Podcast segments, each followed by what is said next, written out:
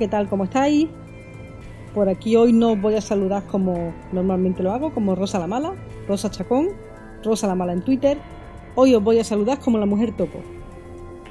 Y bueno, espero que estéis todos bien. Hoy es 13 de abril de 2020, el día que se está grabando esto. En España estamos en cuarentena por el coronavirus, así que lo primero es desearos a todos que estéis bien, que vuestra gente esté bien y que todo esto pase pronto. Aquí desde Devora Página estamos intentando poner también nuestro granito de arena, recomendando, desrecomendando libros. No sé yo si es un granito una piedra o qué es lo que es, pero bueno, nosotros por lo menos lo vamos a intentar y espero que a alguien le sirva con nuestras ideas o nuestras recomendaciones o nuestra opinión, que no deja de ser la opinión de la persona que graba, que no es cátedra evidentemente, menos si la que está hablando aquí soy yo. Bueno, pues hoy voy a hablar de un libro, que ya sabéis cuál es porque lo pone en el nombre del podcast, o sea que poquita emoción tiene el asunto. Loba Negra, de Juan Gómez Jurado. Esta es la segunda parte de una saga, el primer libro es Reina Roja, el segundo Loba Negra. Y si seguirá o no seguirá, pues no se sabe. De momento, a fecha de hoy, son dos libros, Reina Roja y Loba Negra. ¿Se puede leer Loba Negra sin haberse leído Reina Roja? Sí, te vas a enterar de la trama perfectamente. Pero, hombre, la idea sería haberse leído el primero, y más cuando el primer libro está al, mismo nivel que el segundo. Cinco estrellas le puse a uno, cinco estrellas le he puesto al otro. Y por cierto, que ya sabéis que a mí me gusta hacer estas cosas. A fecha de hoy, Loba Negra está casi a 21 euros en edición papel en Amazon, que es donde yo miro los precios y en edición digital está a menos de 5 euros. O sea, que por lo que desayunas dos veces en una cafetería, si hubiera cafeterías abiertas, te puedes comprar el libro este de lo malegra. Sí, aquí se desayuna muy bien y barato. Pero muy bien. No un dulce guarrero ni no, no. Su tostadita con jamón, tomate y todas esas cosas. Y el café. Pues con lo que te vale el libro, desayunas dos veces. El libro, lo recomiendo, sí, pero no voy a ser objetiva. Lo reconozco. Yo, si Gómez Jurado escribe El Rosario del Auror, yo me lo leo también. Hay que partir de ahí, ¿vale? Es mi autor preferido, lo he dicho muchas veces por activa y por pasiva. Entonces, pues claro, no soy objetiva. El libro me encantó, el libro salió en octubre, me lo leí en octubre, y ahora me lo he vuelto a leer para recomendarlo o desrecomendarlo aquí. Sinceramente, la verdad no me apetecía nada volvérmelo a leer. En esta época en que estamos no no tengo ganas de leer, nada me gusta, nada me entretiene.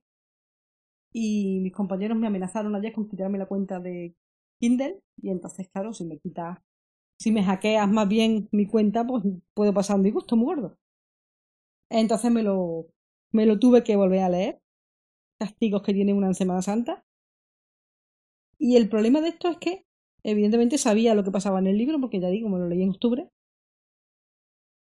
Y aún así, que además empecé a leerlo con desgana, al minuto dos me tenía cogida. Me acosté ayer a las tres y pico de la mañana. Y además yo estaba pensando, niña, tú eres tonta, si sabes cómo acaba, si sabes el final, acuéstate, termínatelo mañana. Y yo decía, bueno, un capítulo más, un capítulo más, un capítulo más. Y al final, pues ya digo, hasta que no me lo terminé, no me pude ir a acostar. Hay que ser del género tonto, porque ya os digo que sé, sé cómo iba a acabar y cómo y lo que iba a pasar, pero bueno, es eso, cuando un libro es bueno te agarra, te agarra y te agarra y no te suelta.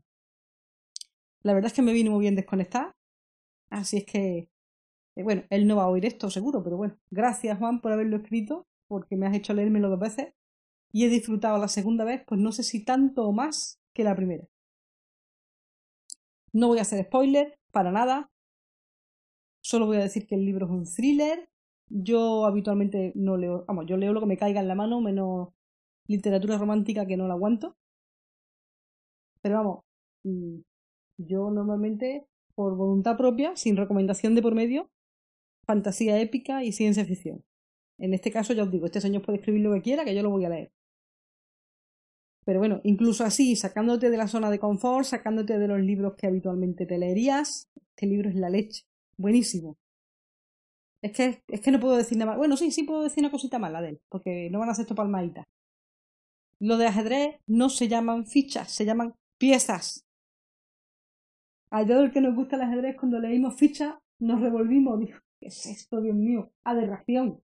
Y mira qué raro en Juan, que en Juan se documenta y, en cualquier libro suyo aprende. Yo creo que eh, como le dé algún día por hacer divulgación científica, a más de uno, vamos, vamos a aprender muchísimo. El tema es que a qué hora, porque yo no sé este hombre cuándo duerme. Su mujer lo verá por fotos o algo, porque vamos, qué locura de hombre, por Dios. En fin. Bueno, que divago. El libro, pues el libro empieza pues desde el primer minuto con acción, de hecho, en las primeras páginas ya tenemos una persecución. Las escenas de acción, la verdad es que Juan las borda, es que hace que las veas fotograma a fotograma. Yo siento que estoy viendo una película viéndola. Es sencillamente espectacular lo que hace este hombre. Luego además tiene un sarcasmo, tiene muchísimos guiños, mucho sarcasmo, muchísima mala leche, a mí me encanta. Lo único que el personaje de John en esta novela me gustó más en la primera. No sé si porque en la primera me sorprendió más y en la segunda ya me lo esperaba. Pero me gustó más el tinte más macarrilla que tenía John en la primera que en la segunda. Que no digo que no lo sea. Pero me gustó más el primero. O lo tengo más idealizado, no sé. Lo mismo me vuelvo a leer la primera y digo, pues no era tanto. Pero bueno, es la sensación que tengo tras haberme leído Loba Negra dos veces. Y poco más me queda que añadir, porque además no quiero hacer spoiler. unos personajes muy bien llevados, muy coherentes con lo que se supone que son. Y este libro pues te deja ciertas incógnitas. Pero es que tampoco quiero decirlas, no vaya a ser que de pistas. Y como Juan dice que no se haga spoiler de absolutamente nada, pues ni siquiera voy a dejar un agujerito para que nadie pueda mm, intuir por dónde puede ir la Ever. Así que solo os puedo decir una cosa, leerse el libro otra cosa más, leerse el libro. Otra más todavía, leerse el libro, por favor. Es que no conozco a nadie que se lo haya leído que no le haya gustado. Te puede volver loco como a mí, que me encantó directamente. Y a ti puede que te guste menos. Pues yo no digo que no. Si es que para gustos colores. Pero es que seguro que te gusta. Te va a gustar mucho, mucho, mucho o un poquito menos, pero te va a gustar. No conozco a nadie que no le haya gustado el libro. Así es que, mm, por lo menos esta vez, hazme caso. Léete este libro. Vas a flipar en colores, vamos. Te va a encantar. Seguro que sí. Ya me lo contarás por Twitter o se lo cuentas a mis amigos de, de Buena Página. Los insultos para ellos, por favor. Por amenaza. Pero bueno, en este caso casi que me alegro muchísimo de haberles hecho caso a estos, porque he disfrutado muchísimo el libro. Acabas de escuchar una recomendación de Débora Páginas. Para ponerte en contacto con nosotros, lo puedes hacer a través de correo electrónico devorapáginas.gmail.com y nuestro Twitter arroba devorapáginas1. Gracias y hasta la próxima ocasión.